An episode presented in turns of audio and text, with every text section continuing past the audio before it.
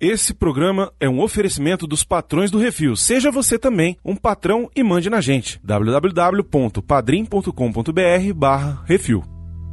Eu pensei que ele tivesse morto. E se você acha que o Solid Snake do Metal Gear Solid é uma ideia original, pensa de novo. Candelabro no carro é um pouquinho demais. Olha, que é isso assim, rapaz?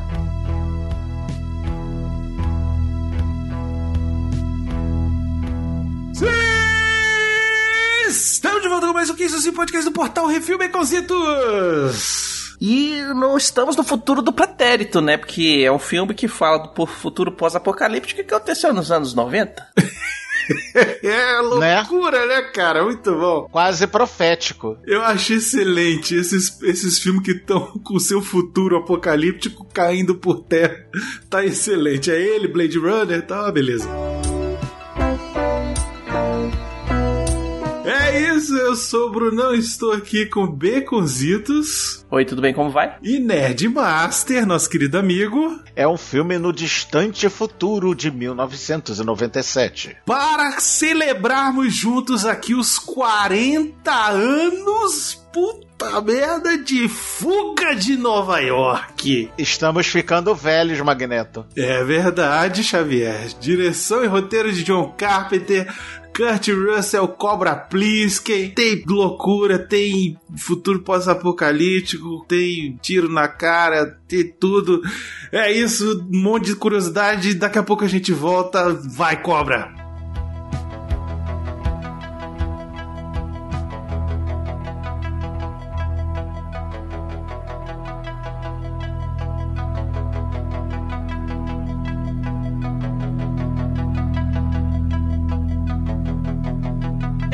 Assim, programa do Refil.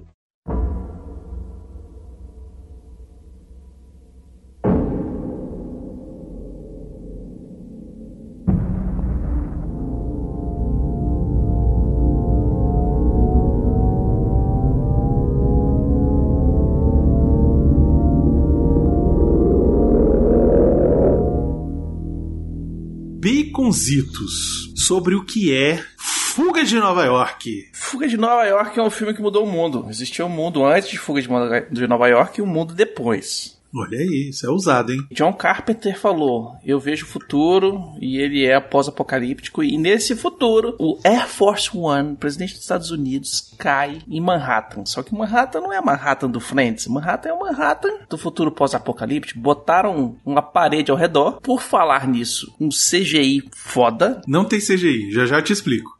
Não, é, é, é não, não. É. O, o, o, tem lá um, um, uma computação gráfica mostrando o negócio não de é Nova computação gráfica. Não, eu sei não que não é. é. e eu fiquei fantástico. Quando eu. A primeira vez que eu vi esse filme, eu falei assim, cara, CGI, a computação gráfica dele é muito doida, olha só, do futuro. Hoje eu tava assistindo, eu falei assim, filhos da puta. Não, mas a primeira vez que eu vi esse filme e vi, vi, essa computação gráfica entre muitas aspas, eu pensei, mas peraí, essa porra não é de 81? Onde é que tinha computador para esse tipo de, de, de computação uhum. gráfica em 81? Nem na cabeça do John Carpenter, né? Mas termina a sinopse, Beconzito. O avião cai em Manhattan, o que avião é cai em Manhattan, que é uma prisão de segurança máxima, que não é máxima, que joga todo mundo lá dentro. Eles pegaram a ideia da Inglaterra, pegaram uma ilha e jogaram todos os criminosos lá dentro. Hoje em dia é a Austrália, mas no John Carpenter é Manhattan. A Austrália, na realidade, ela foi ela era uma, uma colônia penal. Então a ideia é mais, mais ou menos a mesma. Jogou os prisioneiros tudo lá dentro, os caras se organizaram do jeito que eles se organizam, porque é assim que a vida segue. O presidente caiu com a maleta com os códigos de não sei o que lá, com uma confissão de não sei quem. E. Nunca fica bem explicado, né? O que que tem naquela nunca, maleta. Nunca. É o que, que tem na fita. É, é, o MacGuffin, né? Que é uma fita que tem um, um discurso de um cientista que vai mudar alguma coisa na pretensa guerra Estados Unidos e União Soviética que está acontecendo no futuro do pretérito desse filme, né? E quanto à uhum. história de você pegar uma cidade e transformar numa prisão por seus mega criminosos, eu só tenho a dizer uma coisa: chupa Batman Arkham City. De onde eles tiraram essa ideia, né? Uhum. O que, que eles fazem para salvar o presidente, Baconzitos? Ah, eles fazem a coisa mais certa do planeta. Eles pegam um cara que tava condenado já por assassinato e falam: Não, meu filho, faz o seguinte, vai lá, busca o presidente e quando você voltar, a gente te perdoa. Ele é o esquadrão suicida de uma pessoa só. E é com a mesma tática de Isso. convencimento, né? Isso. Ah, você tem uma bomba no pescoço, meu filho. Se você voltar em 24 horas, beleza. Senão, foda-se. Senão explode sua cabeça. É o esquadrão suicida de uma pessoa só, um cara chamado Snake Pilsen. Não, Pilsen não. Pilsen é Plisken. cerveja. Snake Plisken. Ou, em português, Cobra Plisken. Cobra Plisken, exatamente. É, que é ninguém mais, ninguém menos do que Kurt Russell, rapaz. Kurt Russell. Kurt Russell querendo dar uma guinada na carreira, Baconzitos. Porque o que que acontece? Ele tinha feito um filme com o John Carpenter do não sei o que do Elvis. Elvis não morreu, é uma coisa assim. E aí hum. ele fez amizade com o John Carpenter, sacou? O John Carpenter tinha feito o Halloween nos anos 70, né? Em 78. Ele já tinha, em 78, ele já tinha a ideia de fazer o Fuga de Nova York. Ele escreveu o Fuga de Nova York entre 1974 e 1976. E ele escreveu porque ele ficou indignado com o lance do escândalo do Watergate Aquele que hum. pegaram lá o Nixon é, roubando prova lá da, do partido no, no, no, prédio do Watergate e tal, que tem até aquele filme Todos os Homens do Presidente. Né? Watergate, né? é, exatamente. Isso. É, ele escreveu o texto puto com o negócio de Guerra Fria, com o negócio de,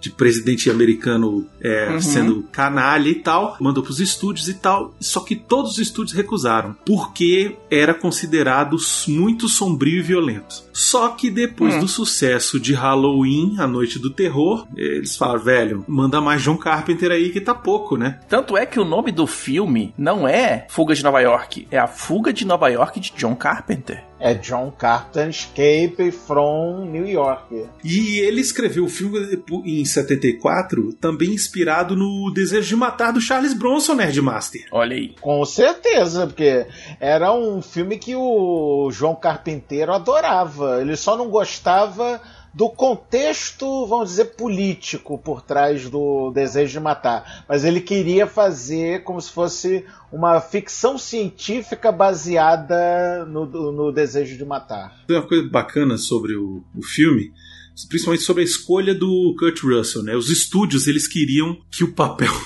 isso é ridículo, que o papel do Snake Plissken fosse o Tommy Lee Jones, velho. O Tommy Lee Jones ia ser o Snake Plissken. Por quê? Porque o John Carpenter falou, não, vamos de Kurt Russell e tal, e o nego falou assim, não, cara, o cara fazia filme da Disney, de criança. E uhum. para quem assinou recentemente aí a Disney Plus, pode encontrar esses filmes do Kurt Russell no catálogo de filmes da Disney. Tem um lá que chama o Computador de Tênis, uma coisa assim. Isso, que ele, computador que, ele, que, usa tênis. É, uma coisa assim, que ele faz um... Ele é um garoto tipo, fazia, sei lá, filme tipo High School Musical, só que sem música, eu acho. Sabe, esses filmes adolescentes que a Disney lançava nos anos 70. Um outro famoso também era daquele que foi com a Jodie Foster, que trocava de lugar com a mãe. Você acha que é o Sexta-feira Muito Louca? É, só que a versão dos anos 70, né? Que, que era é... o mesmo nome. É o mesmo nome? Bom, enfim, que era Jodie Foster, né? Então, o Kurt Russell era o equivalente masculino da Jodie Foster de tipo queridinho da Disney, sabe assim? Então tem uns dois ou três filmes que ele fez pra Disney que são esses filmes assim, boboca adolescente. Então, ele tinha meio que essa pecha de, ah, o garotinho Disney, limpinho, sabe? O, o heróizinho uhum. limpinho que, que não faz nada errado. E aqui ele tinha que ser um assassino brutamontes, brucutu. O John Carpenter falou, não, Tommy Lee Jones não, eu quero Kurt Russell. Eles falam, não, então vamos botar o Charles Bronson. Caralho, velho. Cara, eles falaram, não, vamos botar o Charles Bronson. Aí o John Carter falou, não, gente, o cara tá velho, ele tem 50 anos já, eu preciso de um cara mais novo pra, pra ficar tudo a ver. E aí acabaram topando, o John Carpenter falou que ia dar certo e que ia ser um sucesso. O estúdio acabou topando o Kurt Russell, né? E o Kurt Russell, ele, tipo, ele muito apaixonado no papel e ele queria realmente fugir dessa cara de heróizinho da Disney, sacou? E aí foi ele que criou algumas coisas do personagem. É, por exemplo, o tapa-olho foi uma sugestão do Kurt Russell. Caralho, velho. E tapa-olho da onde, velho, né? Ah, vamos botar um tapa-olho. O cara perdeu o olho na guerra. Não, então, exatamente. Aí depois eles criaram uma história de por que, que ele usa um tapa-olho no olho esquerdo. O capacete dele tinha sido quebrado durante a Terceira Guerra Mundial, deixando a íris do olho dele esquerdo paralisado devido a um gás venenoso, sacou? Hum. Então, tipo, ele usa o tapa-olho não porque ele não enxerga, mas porque ele tem uma sensibilidade extrema à luz naquele olho. Então ele acaba uhum. usando para não, não atrapalhar a mira, essas coisas, né?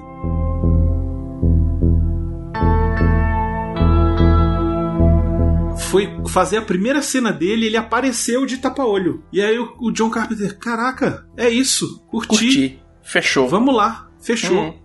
E aí ficou esse visual aí de barbudo, cabeludo e, e tapa-olho. E venhamos e convenhamos, convence pra caralho, né? Pô, fica ah, muito maneiro, né, velho? Ficou muito massa, cara. Junta a calça massa. camuflada cinza com a camisetinha regata, com a jaqueta grande, com o, o mullet e o tapa-olho, velho. Não, e tem o nome também, né? Snake Plissken, esse nome. Uhum. O John Carpenter ele tava escrevendo o roteiro e ele não conseguia ter um nome que era foda do personagem principal, sacou? Ele chamava de John, chamava de Dwayne, chamava de qualquer coisa.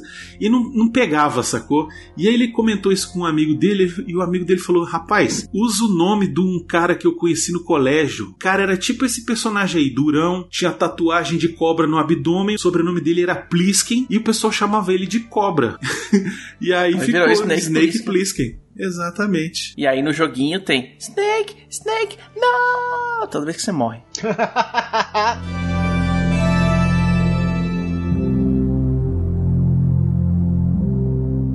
Venhamos e convenhamos que aquela tatuagem tava muito tatuagem de Enê. Nossa, velho. Mas, o Nerd Master, sabe qual foi o orçamento do filme? 7 milhões e meio. 7 milhões e meio de dólares. Foi a maior grana que o John Carpenter jamais teve até aquele momento na mão para fazer um Isso é filme. É verdade. E ainda assim Não, era pouco. É verdade. Não, pior que é verdade. Foi o maior, o maior, orçamento que o John Carpenter já tinha visto até então na carreira dele, cara. Pois é, não. O que eu gosto desses filmes antigos, assim, é que a produção era raiz, cara. Era isso, uhum. sacou? Tipo, tinha 7 milhões de dólares, aí o cara fala assim: gente, vamos contratar alguém foda para fazer o chefe? O, o cara que vai botar o Snake lá dentro? Vamos. Quem que a gente chama?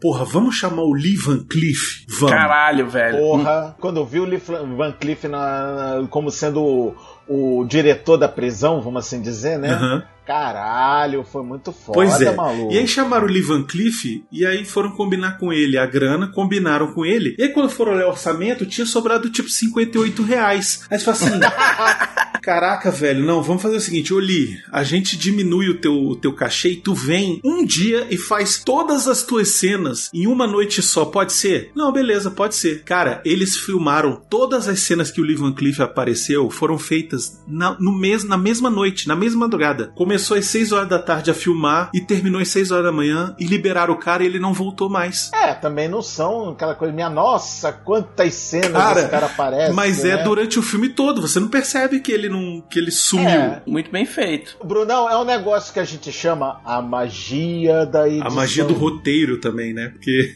também. você escolhe o personagem que não precisa aparecer tanto durante o filme todo e dá para ele um dia só. Esse é um bom produtor, cara. Você pega o produtor e fala assim: filho, você tem 7 milhão, se vira. Pois Aí é.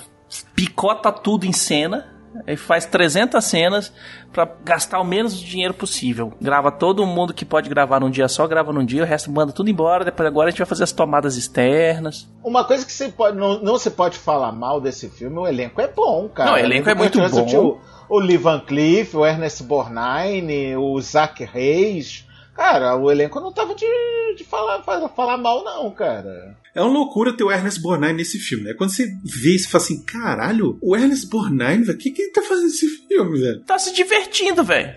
é, exatamente. Ah, ele... ele... se divertiu muito, cara. Ele, ele, ele deve ter rido muito durante a, durante a gravação dele. Mas ele cara. também aparece em quatro cenas, né? Não é muita coisa assim. Sim, é, é, coisinha pouca, é coisinha rápida. É aquele tipo coadjuvante que rouba a cena. Ele faz o taxista bandido dentro da cidade ali. E, pô, o Ernest Borgnine, pra quem não tá lembrado, ele fez é, Um Passo da Eternidade. Acho que ele ganhou o Oscar pelo Marty. Fez Barrabás, Voo da Fênix, o original de 65. Hum. Zoando um pouco, ele também fez o Uma Noite no Museu. É, já mais velhinho, né? Os... Já mais velhinho, junto com o. O, o, o Dick Van Dyke. Van Dyke é. É. Os Doze Condenados, ele faz o General Warden nos Doze Condenados. Meu ódio será sua herança, que é um filmaço de faroeste. Caralho, esse é muito bom, cara. Esse é muito ele bom. Ele faz o Dutch. Fez faroeste pra cacete também. Ele tá no destino do Poseidon de uhum. 72, né? Então, uhum. tipo, o cara já era uma lenda ali. Tipo, deve ter conseguido o cara pra, pra participar do Fuga de Nova York já é um. E fora o tanto de coisa que ele fez depois também, um monte de coisa pra televisão também. Uhum. Enfim, é um baita ator de, de cinema.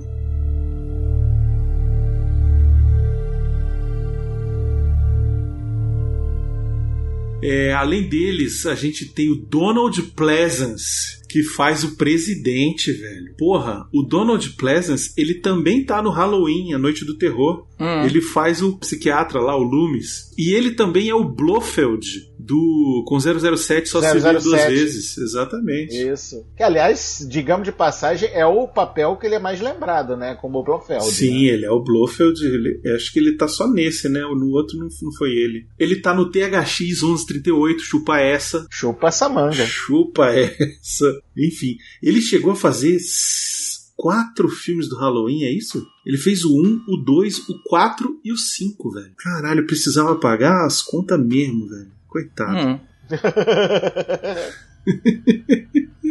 ah, tenho curiosidade sobre ele.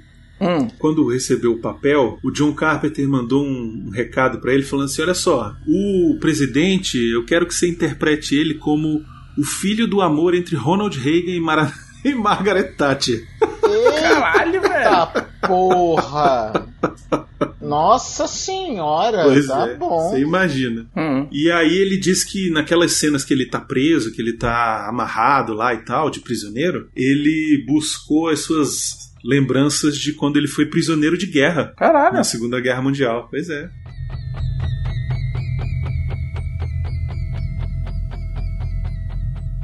Vamos terminar, finalizar o elenco aqui com Isaac Hayes. Isaac Hayes. Shut the fuck up. É o chefe, velho. Ele é o, o chefe também do, do South Park. Sim. Fora a música dele, que é muito boa, né, cara? Canta pra também, caramba, um vozeirão incrível, né? Fez coisa pra cacete também. Mas quando ele aparece, eu falei, não, não é possível. pois é. Quando ele aparece, dá vontade de assistir o filme legendado, né? Só pra escutar o vozeirão do cara. O cara tá todo no estilo Pimp My Ride, né? de cafetão do. Uhum. Porque afinal de contas ele é o Duque de Nova York, ele é o número um. E o mais escroto é que ele aparece no Fuga de Los Angeles também. Um personagem assim que não foi acreditado, sacou? Tipo, ele tá um figurante ali no fundo. Cara, mas ele fez coisa pra caralho. Ele fez The Seventh Show, ele fez Stargate na série de TV. Foi. South Park, que é o chefe, né? Não precisa nem falar, é o chefe. Ele é o chefe. Né? Pois é, o chefe. É o chefe. O né? chefe, cara, é. o chefe era demais. Do né, South Park é sensacional. Era demais, cara. Nossa senhora. Fora a música, né, cara? Em, em termos de música, se for botar tudo de música que esse cara já botou em, em cinema, em série, etc., são 269 créditos, cara. Até hoje tem coisa dele. No, no IMDB são só, só 269 soundtracks só. Exatamente. Qualquer, meia, qualquer meia dúzia, né? Qualquer terça-feira. É só botar a gente, só pessoa, a gente botar né? aqui um Soul Man e pode desligar o programa, já acabou. o, a trilha sonora, pelo menos, é fácil. Pois né? é. Exatamente. Não, muito legal. E quando eu descobri que era ele, eu falei: caraca, velho, nunca que eu imaginei que ele tava nesse filme. Assim, já tinha visto o filme antigamente, quando era moleque, mas sabe quando você nunca lembrava que era ele? E aí, quando uhum. bateu, eu falei: caraca, é o Isaac Hayes, velho.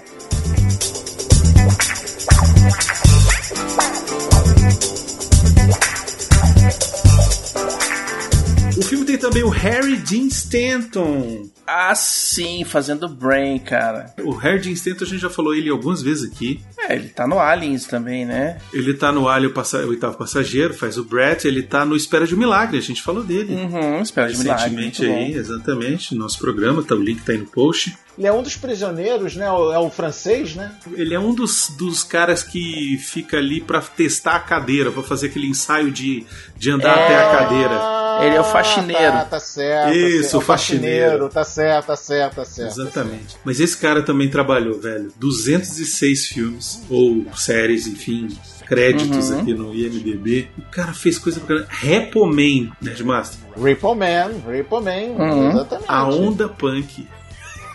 A onda, caralho, a onda punk. A onda e viva punk. as velhinhas bom, né? tradutora do passado, cara. Paris, Texas, ele tá no Paris, Texas.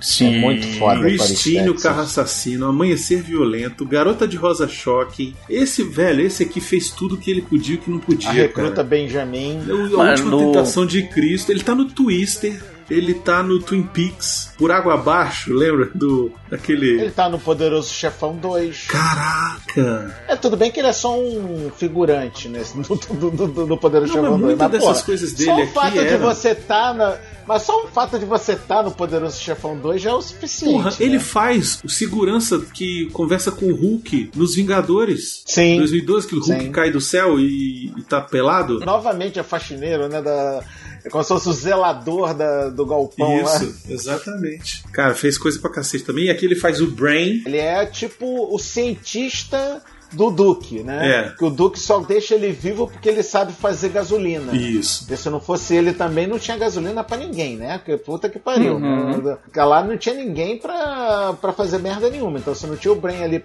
ele fazia gasolina, pólvora para as pistolas e, o, e, e as munições também. Então ele era o tipo faz tudo do Duke. Temos também a Adrienne Barbeau, que faz a companheira do do Brainer. Ô, oh, Micalateia. A. Né? Ô, oh, saudade. Ô, oh, Micalateia. Uhum. Então, na época, na época, ela era esposa do John Carpenter. Tava muito bem servido então. Parabéns, viu, John Carpinteiro? É. Tava muito bem servido. E fazia tudo que era filme do John Carpenter, ela tava no meio. Ela tá na Bruma Assassina. É, tu tá pensando que era só o Paul Anderson que faz esse tipo de coisa? Não, não. Ele não foi o é. primeiro, é. não.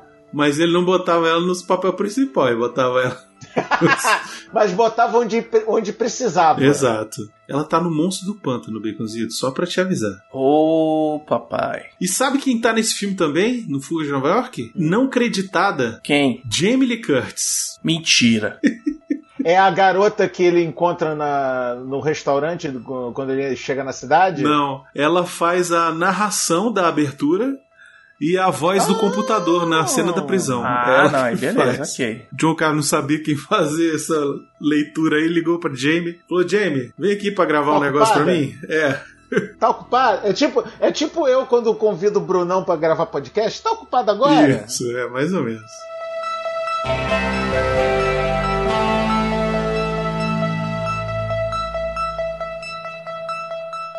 Você que quer ouvir a sua cartinha lida, envie para o CO2 e nós do Refil vamos lê-la ao vivo. Ah, você, você pode enviar para Portal Refil, Portal Refil, arroba gmail.com.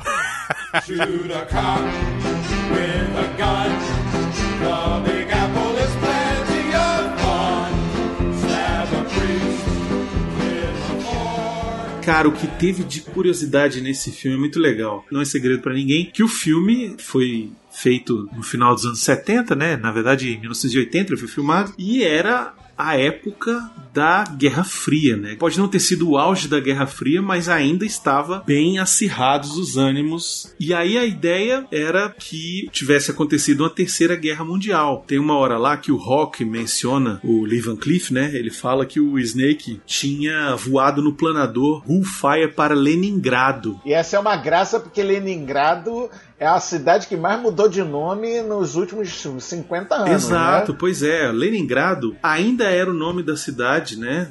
do século XVIII de São Petersburgo. Mudou para Petrogrado em 1914, depois em 1924 para Leningrado, foi depois da morte, obviamente, de Lenin, né? E depois em 91 voltou para São Petersburgo, quando a União Soviética foi dissolvida, né? Uhum, e aí tem um cara que o Baconzitos vai conhecer, William Gibson Baconzitos. Ai, adoro. Isto significa que sou gay? Significa. William Gibson, nada mais nada menos, é o cara que pela primeira vez no universo colocou em texto a palavra Matrix, se referindo a uma realidade virtual dentro do computador representando a vida real. Só isso. Ele é Um o- dos- É o pai dos. É só o pai do cyberpunk, só isso. Isso. É, ele é um dos Exatamente. primeiros, um dos grandes da tríade ali de escritores do cyberpunk que, que começaram com isso aí. Gibson é, é, é um dos, dos mais influentes aí. Ele escreveu várias coisas e influenciou muita gente. É só o escritor do Neuromancer, só. E ele foi influenciado bastante por esse filme, cara, porque ele ficou maluco. Ele tava assistindo e exatamente com essa frase. O diretor vira pra ele e fala: ah, você voou no Gulfire sobre Leningrado, não foi? E aí, tipo, ele falou assim: é uma linha de diálogo que passa batido por qualquer um, mas que conta tanto sobre a história e sobre como você desenvolveu uma ficção científica, né? Porque dali ele pode inventar qualquer coisa, sacou? Por conta de uma possível terceira guerra mundial. Inclusive, no ano que o filme foi lançado, a Bantam Books publicou uma novelização escrito pelo Mike McQuay. O romance ele inclui cenas que foram cortadas do filme Hum. como o roubo do Federal Reserve Depository que resultava na prisão do Snake, que inclusive tudo isso foi filmado e acabou sendo cortado porque exibiram para um teste na plateia e a galera falou que tinha achado muito comprido, principalmente aquela cena do começo do roubo do cara, o cara sendo preso, e aí o pessoal falou: "Não, vamos cortar então essa cena porque ela não precisa o pessoal não precisa saber de onde veio o Snake, é já só dizer que ele foi preso e pronto. Basta saber que ele é famoso pra caralho, porque todo mundo conhece. É, né? todo o, cara, mundo conhece o filho da puta. o cara é mais famoso que o James Bond, cara. Puta que É, pariu. e todo mundo acha que ele já tinha morrido, né? Também. Pô, achei que você já tinha morrido. E Ah, todo mundo morreu? fala, "Ah, acho que você já tinha morrido, morre no filme. É a piada mais recorrente dessa Pois é. porra desse filme. Mas então, mas o romance lá que novelizou o filme, né? Ele tem motivação, história de fundo pro Snake, história de fundo pro Rock, conta de que eles eram veteranos de guerra que acabaram se desiludindo. O Rock ia ter um filho maluco que tava dentro da prisão, né? É, exatamente. Explica como é que o Snake perdeu o olho, que foi durante a Batalha de Leningrado na Terceira Guerra Mundial. É, explicava como é que o Rock tinha se tornado o diretor da prisão e uma busca dele pra encontrar o filho dele doido que mora em algum lugar da prisão, né? E aí eu fiquei pensando, cara, ia ser muito maneiro se fizessem uma série disso, né, cara? Estão pegando tudo quanto é filme antigo e transformando em série. Vídeo Co Cobra Kai, né? Exato. Fez sucesso pra caralho. Ia ser muito maneiro. Não, você podia até trocar, não precisa ser o Kurt Russell e tal, até porque, né? Não, infelizmente, por mais que a gente ame, o Kurt Russell hoje em dia não dá. Ah, ele ainda é um Não Papai dá. Noel que chuta bundas, não vem com essa não. É, um papai. Não, o Papai Noel que chuta bundas, mas porra. Ah, é maneiro. Não dá pra ser um cobra Plinsky, Não, não dá pra né, ser um meu? Cobra Plinsky. Mas enfim, esse livro, né, ainda fala mais do mundo, ainda mais desse futuro sombrio aí retratado no filme. Explica que a costa oeste dos Estados Unidos é terra de ninguém e que isso é muito louco. Cara, isso tinha que ter numa série. A população dos Estados Unidos está gradualmente enlouquecendo devido ao gás nervoso usado na Terceira Guerra Mundial. Olha que louco, velho. Essa parada da costa oeste dos Estados Unidos ser terra de ninguém, inclusive, depois foi retomado no Fuga de Los Angeles. Exato, exatamente. Pô, cara, e aí eu fiquei pensando, cara, pô, ia ser muito maneiro se, se juntasse esse mundo do Snake com o mundo do Mad Max. Não ia ficar muito doido, velho? Combinava muito bem. Combina, combina bastante. Imagina um- um- uma série dos dois juntos, Snake Plissken e Mad Max, se encontrando. Seria foda. Plissken não- versus não- Max, olha só. Eita porra. Sim, sim.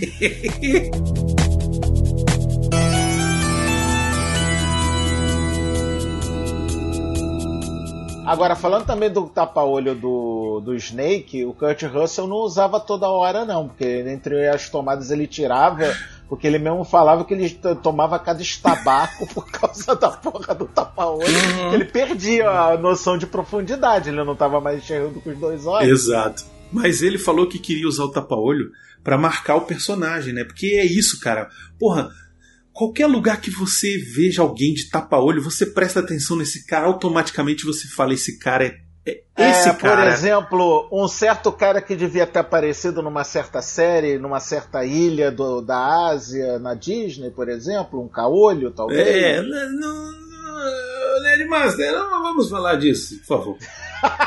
né? Mas enfim, pô, sempre que você fala assim, o cara usa um tapa-olho, ele é maneiro, né, cara? Pô, você bota aí maneiro. Nick Fury, é maneiro de tapa-olho.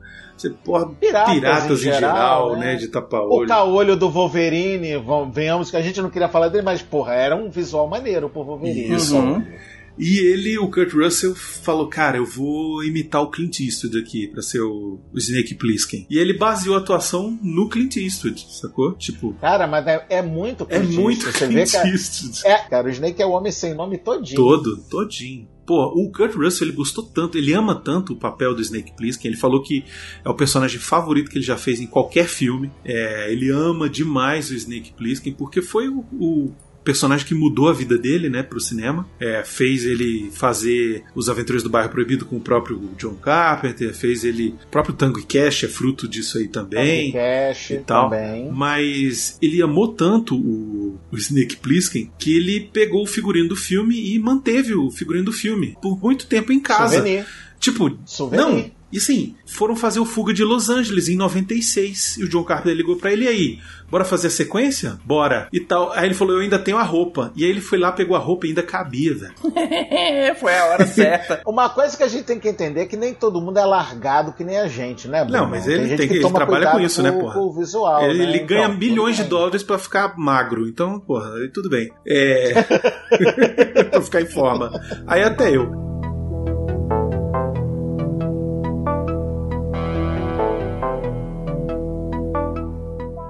Zitos, hum. conta pra gente como é que foi feita a maravilhosa computação gráfica ah, deste filme. Quando eu era pequenininho e vi esse filme, para mim era tudo real. Hoje que eu assisti de novo esse filme, eu falei assim: caralho, velho, na cartolina preta e no cuspe, velho. Porque você olha assim e você fala assim, caralho, muito bem feito. Depois que você, porra, muito bom para aquela época. Quando depois você olha assim, você fala assim, peraí, o nego fez uma maquete, pintou de preto, ligou as luzes no fundo e passou o aviãozinho, a câmera por cima, fingindo seu avião, velho. É isso mesmo. Cara. Era uma maquete preta com LED. Exatamente, velho. Cartolina preta e, e, LED não, aquelas luzes de tubo dentro lá, assim, ó, tunf ligado, brancão, plau. E vou dizer uma parada, contar uma parada para vocês que vocês não vão acreditar. Sabe quem era uma das pessoas envolvidas na produção nessa direção de arte aí? Hum. James fucking Cameron. Não duvido, Porra. não, velho. Porque é, é, é, essas paradas assim, velho. Tipo, a solução simples para um problema complexo. Sacou? Você quer fazer o um negócio? É as luzinhas? Como é que a gente vai fazer isso? Põe pra, põe, põe pra moer o tutano, velho. Os miolos, sabe? Põe pra ferver os miolos. Você fala assim, não, eu acho que a gente consegue fazer um esquema simples. O filme é baixo orçamento? É. Hum. Mas é um baixo orçamento bem feitinho. O que é mais incrível, Nerdmaster, é foi o lance do cenário. Porque é aquele lance. Eles têm 7 milhões de dólares, 9 tiveram que pagar pro Lee Van Cleef e, e receber de volta. Falaram, não, Lee Van Cleef devolve, toma só um, sei lá. toma, tô, tô brincando, não sei quanto é que o Lee Van Cleef ganhou. Mas eles tanto não podiam pagar ele por mais dias que pagaram só por um dia para ele vir. E aí o que, que eles fizeram? Eles falaram assim: caralho, não vai dar pra gente filmar essa merda em Nova York. Lógico que não. A primeira ideia do John Carpenter foi fazer, vamos filmar num cenário de cinema, tipo hoje quando você visita os estúdios de cinema lá no Hollywood, é, hum. Tem lugares que eles fazem a, a, o cenário que você está passeando lá com o carrinho para visitar o estúdio é o, a, a, cidade de Nova York, é a cidade de São Francisco, né? Eles, eles reproduzem. É tipo o piscinão do, do Mar Vermelho do, dos Dez Mandamentos. Exatamente. Hum. Só que aí o John Carpenter falou isso pro Joe Alves, que era o desenhista de produção encarregado, né? E aí ele falou assim, velho, não vai dar pra filmar em Nova York. né? Porque não vai dar para parecer que a cidade está destruída. É muito difícil. Cidade muito grande, né? Orçamento apertado. Não dá pra gente mandar parar Nova York, caramba. Então vamos fazer no cenário de cinema. Aí o Joe Alves falou: não, cara a textura da rua real não vai colar como cenário de fundo, não. E eles mandaram um cara, um gerente de locação, produtor associado do filme, chamado Barry Bernard, tipo, pra viajar pelo país em busca da pior cidade da América. e aí ele passou por uma cidade chamada é, East St. Louis, que fica perto de Chicago, em Illinois. E aí ele chegou lá e ele, caraca, vamos fazer aqui, ó, porque tem aqueles prédios antigos que tem em Nova York, só que eles estão mega derrubados porque teve um incêndio em 76. Exatamente, teve um incêndio gigante em 1976 que destruiu bairros inteiros em East St. Louis. Foram lá, conversaram com o prefeito de St. Louis e falaram: "Aí, meu irmão, vamos desligar a eletricidade toda noite por 10 quarteirões, vai ser massa."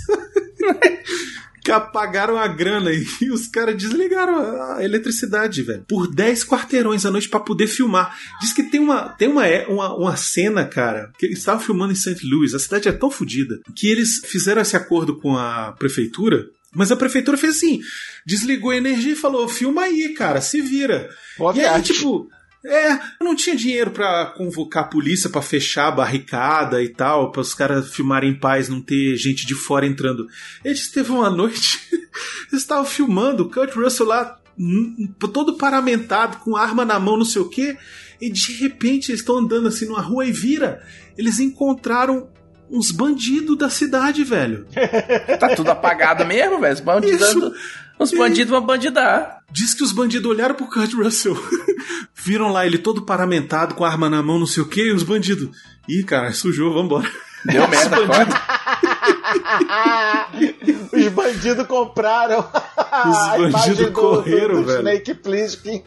Exatamente, cara. Ah, e a, a ponte, né? Que é a ponte do Queensboro, da Rua 69, que é o final da, do filme, era uma ponte toda esculhambada da porra da cidade lá de St. Louis também, de, da East St. Louis. E sabe quanto que o John Carpenter pagou pra cidade pra usar a ponte? Um Bala. dólar.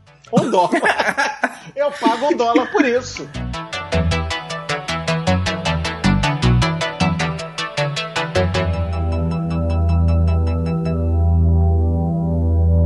Você gosta de selfie? Segue a gente no Instagram, arroba Portal Refil.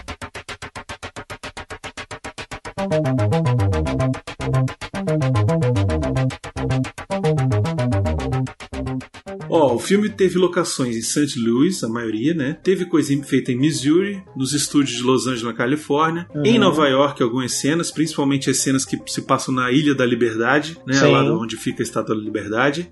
Uhum. É, em Atlanta tem cenas que foram feitas e foram cortadas, né? St. Louis foi feito para replicar Manhattan, né? A ideia dessa ponte mesmo era parecer a ponte de Nova York lá, Queensboro Bridge, que leva para a saída de Nova York, de Manhattan e tal. A Union Train Station de St. Louis simulou Madison Square Garden e na, na área central da cidade eles falam assim: não, vamos entulhar de carro velho aqui. Contrataram um lixão. Não, a galera do lixão de Santa Luz fez a festa, né? Ganhou o mês né? uhum. nessa brincadeira. Pois é. Aí as cenas lá do World Trade Center foram recriadas em Los Angeles. E aí a cena que foi feita em Atlanta foi cortada da edição final do filme. Eles filmaram no sistema de trânsito de. Como é que chama? Tipo metrô de Atlanta. Um metrô uhum. que, tipo, é mega futurístico lá e tal. Na época tinha cara de coisa de futuro. E eles iam pegar um trem transcontinental, alguma coisa assim, mas acabaram acabaram cortando essa cena do filme. Era um o... negócio que eles iam tentar fugir por ali e não deu certo, né? É, porque venhamos e convenhamos, uma cena de trem futurista nesse filme não, não casava, né? Não, não pegava, não pegava, né? Pois é. É, não casava com o clima do filme, não. Uma coisa engraçada que eu tava assistindo o filme hoje, o avião do presidente, ele colide contra o World Trade Center. Vixe, é mesmo, velho. é, velho. E aquele avião lá não é, não é cenário não, viu? Aquele avião é um avião de verdade Uhum. Era um Convair 580 que compraram num cemitério de aviões no Arizona e ele foi transportado para St. Louis na calada da noite porque eles não tinham a papelada necessária, cortaram Caraca, ele em três partes para poder transformar. Velho, é isso que eu acho muito bom nesses filmes antigos, cara. Porque era hum. tudo feito assim, cara. E aí jogou a carcaça do avião no, na rua, tocou fogo e falou: É isso aí, filma aí. É. Apaga a luz, prefeito. E, ir embora, velho. Filma aí. Aí no final falou assim: a galera do ferro velho pode levar o avião também. Eles contrataram os caminhões de lixo para ir hum. no aterro sanitário perto de St. Louis, encher de lixo, geladeira quebrada, carcaça de carro, não sei o que, voltar e jogar lá na, na, na, nas na ruas. cidade, nas ruas. Caralho. Aí quando terminou de filmar, botou de novo no barco e levou pro aterro de novo. Pronto, resolvido. Muito bom. uhum. cara. Cara, agora uma coisa que me impressiona muito nesse filme é que o Kurt Russell foi o, o pau pra toda a obra, cara. Que ele fez Muitas das cenas de, de dublê dele não teve dublê, ele foi ele mesmo que fez a cena. Tanto naquela porra daquela cena da, da luta livre com o Ox Baker, né? Que é um cara que tá fazendo aquele fortão no, da porrada. O cara tava batendo pra valer no, no Kurt Russell. Ah, eu também bateria. Então, só pra deixar claro que ele não tava gostando da brincadeira, só dele no saco do Dele um chute no saco. Meu filho, para com essa caralha que você tá me batendo muito forte nessa porra. Não, e é maneiro o jeito que essa cena acaba, né? Uhum. Essa cena acaba de um jeito muito foda, porque eles estão lutando. Sim. Aí já lutaram de espada, já lutaram de escudo, já lutaram de mão, já lutaram de, de pau, já lutaram Vai de. Dar uns aí porrete dão... com prego dão uns porretes com prego, aí o Snake Plissken, ele dá uma caída assim, finge que tá machucado, depois dá um dibre e vap, enfia o negócio na cabeça do cara, o bicho morre. E aí todo mundo assim... É, tipo... É tipo quando. Tava todo mundo torcendo pro grandão, né? Grandão, Isso. grandão, é. grandão. Aí o cara, opa, cobra! Aí depois cobra, começa. Co cobra. É, exatamente. cobra, cobra, cobra. E depois do discurso que o Duque fez, né? Eu vou levar a cabeça do Plisk no capô do meu carro. A galera, ê, foda!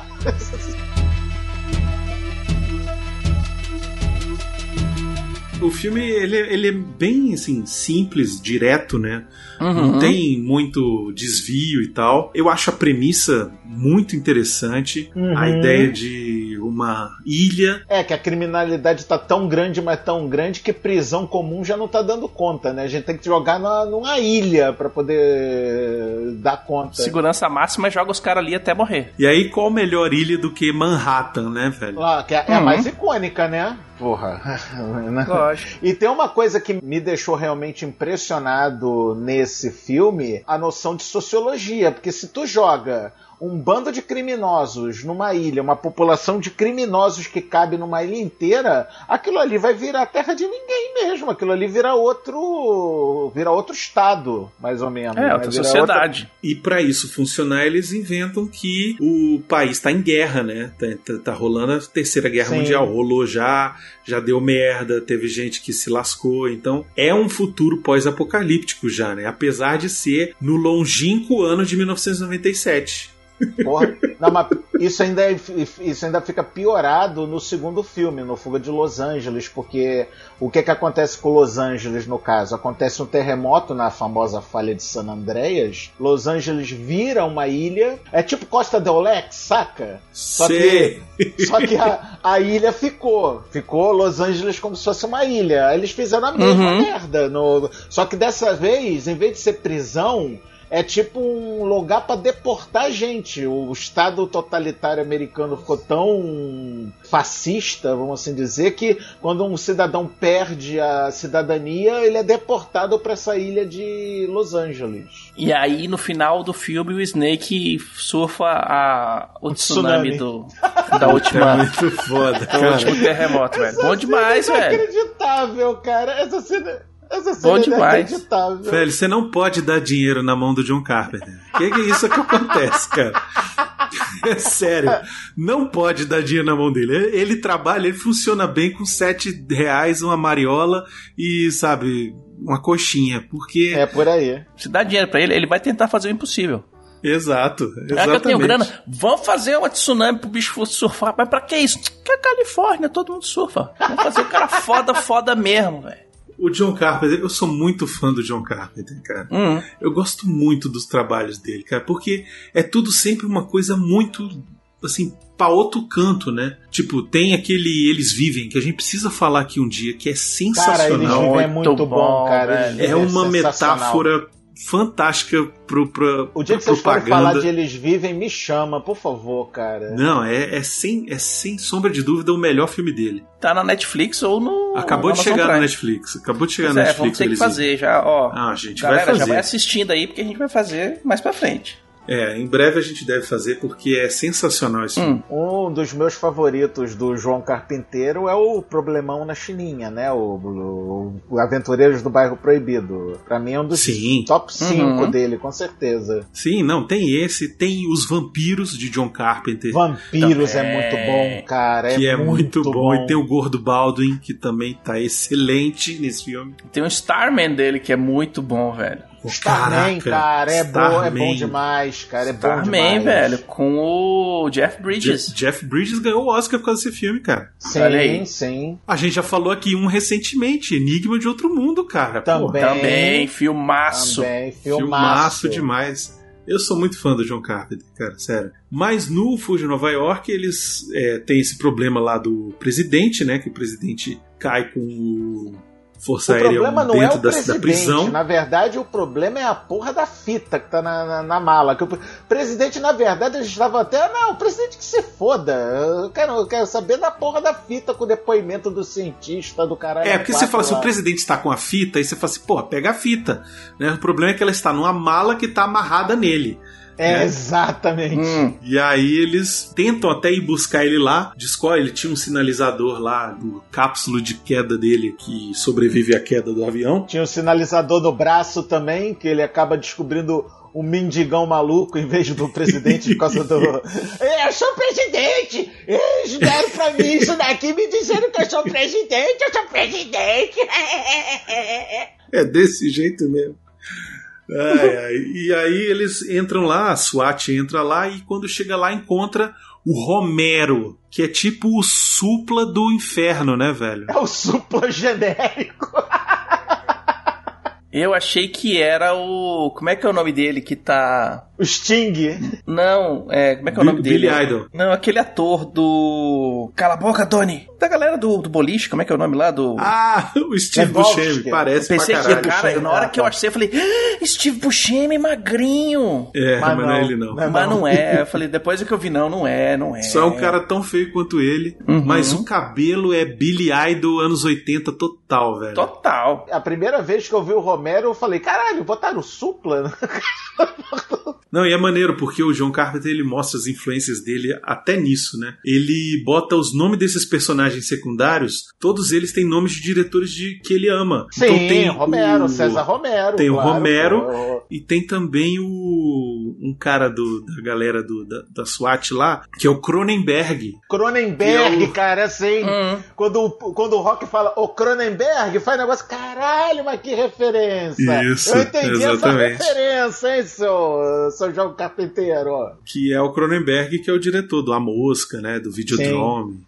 Sim. Que é um puta diretor também. E uma realidade alternativa do Rick and Morty também, que é o mundo dos Cronenberg. Isso é verdade. Caraca, o Rick and Morty é outra coisa que a gente tem que um dia fazer um programa, velho.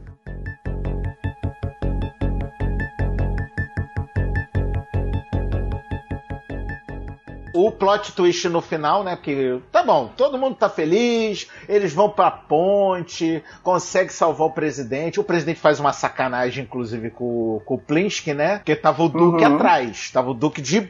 O Duque com a metralhadora infinita do Plinsky. Porque ô metralhadora boa é essa, porque passou o filme Boa. inteiro dando tiro e não acabava a munição do caralho Rapaz, dessa, acaba bala nunca, dessa né, metralhadora. Puta que pariu. É o tudo bem, futuro, foda-se. é o futuro, né, É o? É o futuro, futuro. é uma metralhadora do futuro. Sim, sim, com certeza. Não, aquilo ali é a Uzi dos anos 80. É por aí. Tá lá o Duque no final da ponte, já com o, o presidente já tinha subido, óbvio, porque o, o Plinsky tem que salvar o presidente, vou botar o presidente primeiro pra subir. Aí tá subindo o Plinsky. No meio do caminho, uma mão aparece e prende o Plisk no meio do caminho para chamar o Duque, né? Pro Duque, ah, Plisk, eu vou te matar, seu filho da puta! Aí de repente ele é varado de bala e tá a porra do, do presidente gordinho lá em cima. Ah, você é o Duque! Você é o número um!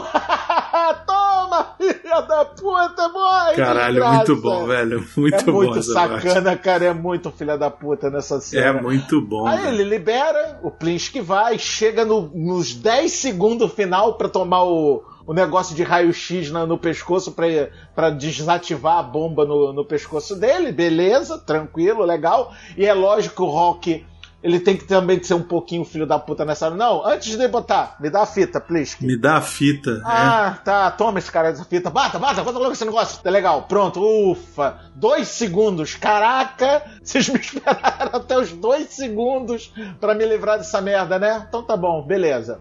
O Plisk no, no táxi do, do Cab, né? No táxi do Ernest Borgnine, ele tinha botado a fita uma hora para ele ouvir o que, que era a fita. Aí tá lá um cientista falando os Technobabbles de energia nuclear. É, tá falando do trítio, alguma coisa assim. Trítio, isso, algum... isso. Aí, o, ao mesmo tempo, o Ernest Borgnine toda hora ouvia uma musiquinha tipo Charleston na, no, no táxi dele. Você, inclusive, uhum. reconhecia o táxi vindo por causa da musiquinha Charleston, né? Aí o, o Snake toma, toma essa merda, essa fita. Aí tá lá o presidente, todo, todo sendo barbeado, tal coisa, o Plisk. Uh, seu presidente, só uma pergunta: o, o que, que o senhor acha das pessoas que perderam a vida para que o senhor pudesse ser salvo? Ah, sabe como é que é, né? É um sacrifício que precisava ser feito pelo bem da humanidade. Ele tava testando o filho da puta do presidente, porque se ele desse esse tipo de resposta, ele não trocava a fita. Né? Que a fita do blá blá blá do Tecnobabble tava no bolso do Plinsky. Quando o presidente me bota a fita, pessoas do mundo, queridos é, presidentes de outros países, eu quero tocar esta fita para vocês em, em prol da, do bem da humanidade. Aí ele bota a fita tá aí. A cara de bunda do presidente nessa hora é sensacional. É muito bom, cara.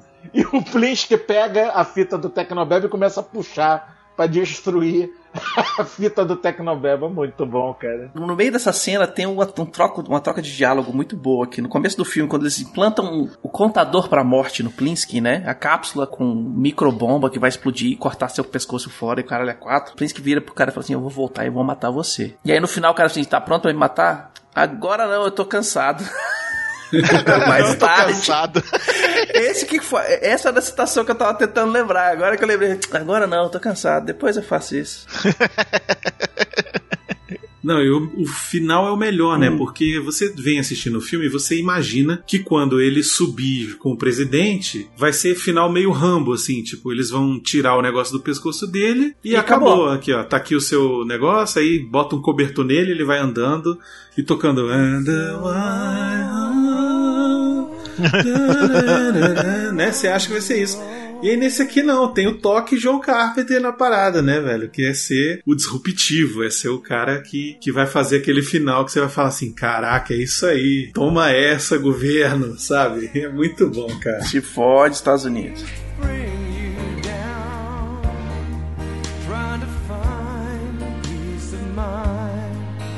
O Hideo Kojima, famoso diretor aí de videogames, Sim. fez Metal Gear Solid aí ser uma grande franquia de jogos, né? Falou que, cara, então, influência no meu trabalho no Metal Gear é esse filme, velho. O Solid Snake, que é o personagem do jogo, é uhum. bem influenciado pelo Snake Plissken, né? Porque ele tem Porra, um tapa-olho. É né? É a é, cara do Snake Plissken, cabelo porra. e tal, exato. E no Metal Gear Solid 2, Sons of Liberty de 2001, o Snake tem um momento do jogo que para esconder a identidade real, ele fala que o nome dele é Plisken. é o segundo é, é jogo do, do Metal Gear, né? Metal Gear é das antigas, da época do. Do, do Nintendinho. Do MSX também, né?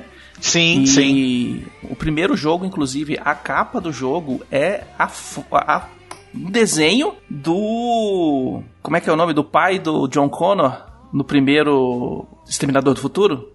Kyle Reese. É o Kyle Reese, velho. A pose certinha. É um estilo do, do filme que eles colocaram. Mas o Kojima ele é tarado no Snake Plissken e tem alguns, algumas capas de alguns jogos onde o desenho do Snake é escarrado e cuspido aquela cena do Snake Plissken pilotando o avião que tem uma luz vermelha no fundo e a luz verde na cara. Uhum. Uhum. Durante uhum. o jogo, boa parte do jogo, quando ele se comunica com a galera, é naquela, naquele take, velho. Nas horas do codec, né? É aquilo, é certinho aquilo lá, pumf, ele comunicando com a galera pelo rádio. E tem uma outra curiosidade aí que no pôster, né, do filme, Uhum. que ficava no saguão dos cinemas e tal, mostrava a Estátua da Liberdade no meio de uma rua de Nova York, né? Só que isso não tem no filme. Sim. né? A, a estátua tá intacta, inclusive, porque eles filmaram na Liberty Island. Não tinha dinheiro, né? A Liberty Island, no caso, era a torre de vigilância da, da polícia na prisão, porque dentro da prisão não tinha era só na Liberty Island. Pois é, e em 2008, o filme Cloverfield, que tem aquele aquela cena que aparece a cabeça do- da estátua decepada e cai no meio de Nova York, o J.J. Abrams, ele disse que era louco com Fuga de Nova York e o que ele mais tinha ficado puto era que tinha a- o pôster da cabeça da estátua da liberdade no meio da rua e isso nunca apareceu no filme. E ele falou: caralho, isso é tão foda se isso tivesse aparecido que eu vou botar no filme. E aí foi ele que produziu o Cloverfield e ele falou depois pro John Carpenter: essa cena aqui é por causa do pôster dos Fugas de Nova York, cacete. E é por isso que na, na capa do pôster do Cloverfield também é a estátua da liberdade sem a cabeça. Tem uma entrevista que o. um- Uma das- várias entrevistas que o Carpenter fez, perguntaram pra ele que ele tava fazendo um litígio de direitos autorais contra o Luc Besson, por causa do filme, de, o, o filme Lockout, que é uma cópia do Fuga de Nova York. Falando sobre isso aí, eles perguntaram exatamente sobre o Metal Gear, né? Porque é muito inspirado em Fuga de Nova York. Se você vê o Metal Gear Solid, o primeiro, que é com, com que é assim 3D e tal, e não sei o que, PlayStation 1, se eu não me engano, ele tem muito disso. O cara é jogado dentro de uma base, ele tem muita inspiração nesse filme. E aí o Carpenter falou assim: eu queria ter, ter ido atrás do, do videogame, do Metal Gear Solid, que é um- uma cópia boa do Fuga de Nova York, mas não fui. Porque eu conheço o diretor desses jogos e ele é um cara muito gente boa. Ou pelo menos ele é gente boa comigo. É, ele não foi atrás porque o João Carpinteiro era parça do, do Hideo Kojima, só por isso. O Kojima chegou lá e falou assim, velho, sensei, tudo que eu faço é em homenagem à sua honra. Aí o cara falou, tudo bem, tá bom, paga uns whisky Tá aí que a gente continua. Tá tranquilo. Falando na- tranquilo. nesse pôster do da cabeça de Nova York na, na, na rua, ele também é a capa Uhum. do DVD, que eu sei disso porque eu tenho na minha coleção, desculpa aí, tá? É isso, foi uma filmagem extremamente difícil. O John Carpenter, ele, ele pra vocês terem ideia, ele se lembrou depois, ele falou o seguinte: é, a gente terminava de filmar por volta de 6 horas da manhã. E aí ele ia dormir quando o sol estava nascendo. Acordava 5, 6 da tarde. E aí ia pro set de filmagem quando o sol estava se pondo. Então, tipo, por cerca de dois meses e meio, ele não viu a luz do sol, cara. Ele trocou o dia pela noite, literalmente. Literalmente, Uhum. cara. Pois é. Mas é isso, um filme muito divertido, um filmaço, um clássico da ficção científica, que eu acho que tá precisando de uma renovada. Eu acho que seria Apesar interessantíssimo de que eu eles- também acho que ele envelheceu bem. Ele não tá, não tá Uhum. tão mal envelhecido quanto poderia estar. É, porque ele não tem muito defeito especial, né? Tipo, os defeitos especiais dele são muito pontuais. É tudo prático. E a única coisa que ele envelheceu realmente são as datas, né? Assim, que, pô, como ele foi feito em 81 e o filme se passa em 97, hoje nós já estamos em 2021, tipo, você fala, caralho, não, não funciona mais, né? Até o Fuga de Los Angeles, que é 2012, já era, meu.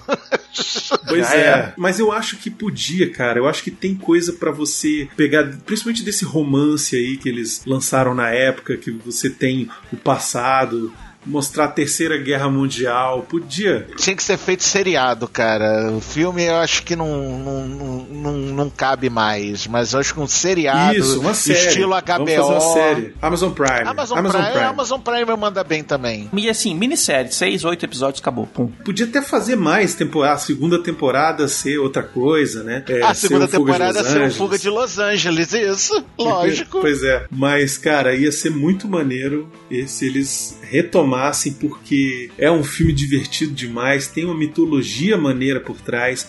O personagem do Snake é muito maneiro Uhum. e acho que nada mais legal hoje em dia do que um futuro distópico para celebrar esse mundo que a gente está vivendo, porque nós estamos vivendo uma realidade que, vou te dizer, acho que talvez teria sido melhor ter acabado já na Terceira Guerra Mundial há um tempo, mas eu acho que hoje o mundo tá pedindo por um negócio desse, sabe assim? É uma coisa distópica pra gente parar e falar assim: é, não é tão ruim que a gente tá passando hoje em dia.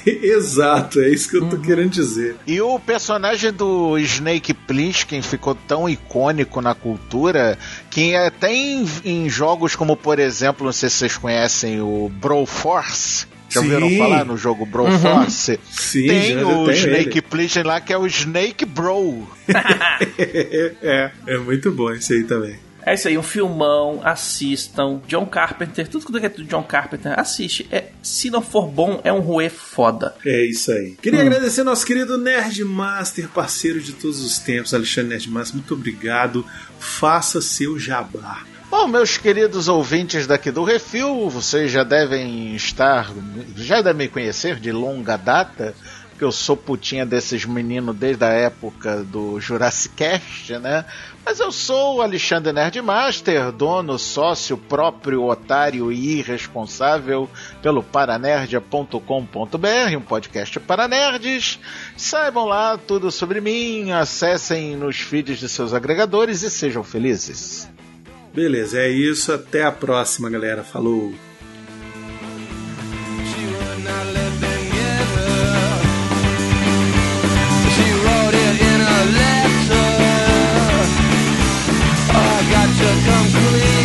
never did good.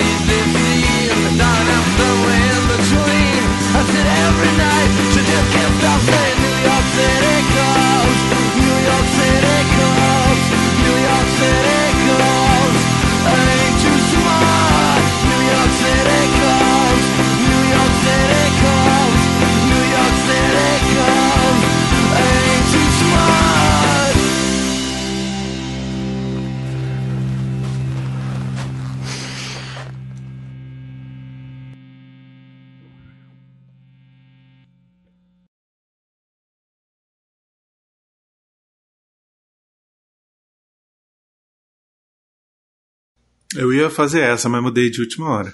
Hum. Essa é muito boa. E todo mundo que fala isso no filme morre. Percebeu isso? Né? Sim, sim.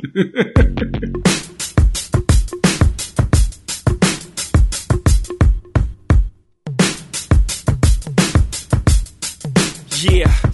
Yeah, I'm out at Brooklyn. Now I'm down in Tribeca, right next to the Achou errado, tá? Ah, essa era a minha citação. Azar o seu. A minha citação era exatamente isso. Metal Gear só existe por causa desse filme. Então muda. Agora fale outra coisa. McDonald's. Took it to my stash spot, 560 State Street. Catch me in the kitchen like a Simmons. Um pouquinho. Passou pouquinho. do, passou do pós-apocalíptico, né? Hum, é um pouquinho demais. E pra alegria do Paulinho tem um esferador, né? Hein? Um esferador, que em vez de ser um planador, é um esferador. O Paulinho Ah, que mandou puta. essa piada no, É no grupo. É.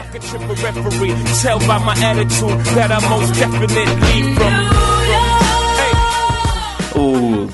Do. Ah, é no Metal Gear, né? Metal Gear, cara. É verdade. do Metal Via Gear o, que ele tá o, falando. o, o, o- Como é que é o nome? É o Codec. Snake! Snake! No! Pois é. E ainda meteram uma cobra de tatuagem ali na barriga dele. Nossa, velho, uma naja. É, uma cobra, né? Lá nos Estados Unidos, aquele tipo de. É, Cobra. Essa, essa naja é chamada de cobra, né? King Cobra. King Cobra, exatamente. Ai, ai, velho. É muito, é muito É, mas anos 80, va- velho. Vamos. Gang it, Walking with my click though. Welcome to the melting pot. Corners where we selling Africa. been Quem que ele lembra? Eu olho pra ele, eu sempre confundo com outro ator que não foi tão bom quanto ele, nem fez tanto filme quanto ele, mas eu bato o olho nele e eu acho que ele que é o outro cara. Vamos ver se você sabe quem é que eu tô falando. Não, de quem você tá falando? O chefe do MacGyver. Ah, tá, é. Caracoles, porra, bem velho. parecido. Não lembra? É pra bem caceta, parecido. velho. É, o mesmo biotipo. Quando né? eu vi pela primeira vez o filme, quando eu assim fui reassistindo, eu falei: caraca, é o chefe do MacGyver. Aí depois eu, ah, não, é o Blofeld. Você vê como o cara é famoso, o chefe do MacGyver. É, não, eu nem lembro É do nome do chefe do chefe do MacGyver. Pois é. Welcome to the bright light, baby. Viram ele de tapa-olho, todo paramentado com a arma na mão? Porra. Viram ele todo paramentado com a arma na mão. Ô, Cripto! Não. Cripto! É o Supercão, viu?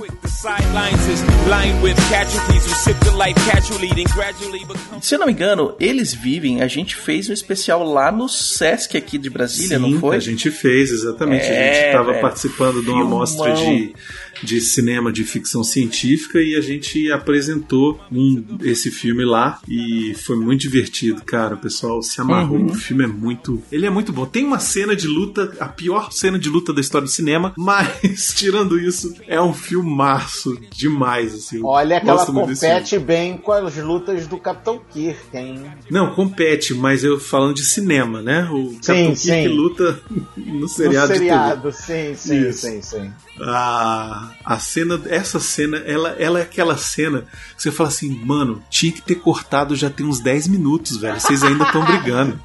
Tá fazendo vexame. Isso, tá dando vexame. Para aí, John Carpenter, corta essa merda, cara. Mas ele faz pra incomodar, eu já- a gente já sacou. Cara, essa. mas a premissa do Eles Vivem é sensacional, cara. Isso, mas nós estamos aqui falando do Eliseu. Vamos voltar pro Fuga de Nova York. Em breve, em Uhum. breve, em breve. Em breve, em breve. Lights, big dreams, all looking pretty. No place in the world that could compare. Put your lighters in the air. Eu vou fazer um Paranerd e chamar vocês pra gravar de quem mora qualquer dia A dele. gente faz um paralelo aqui. Pode ser, Começa lá e finaliza aqui. pode ser.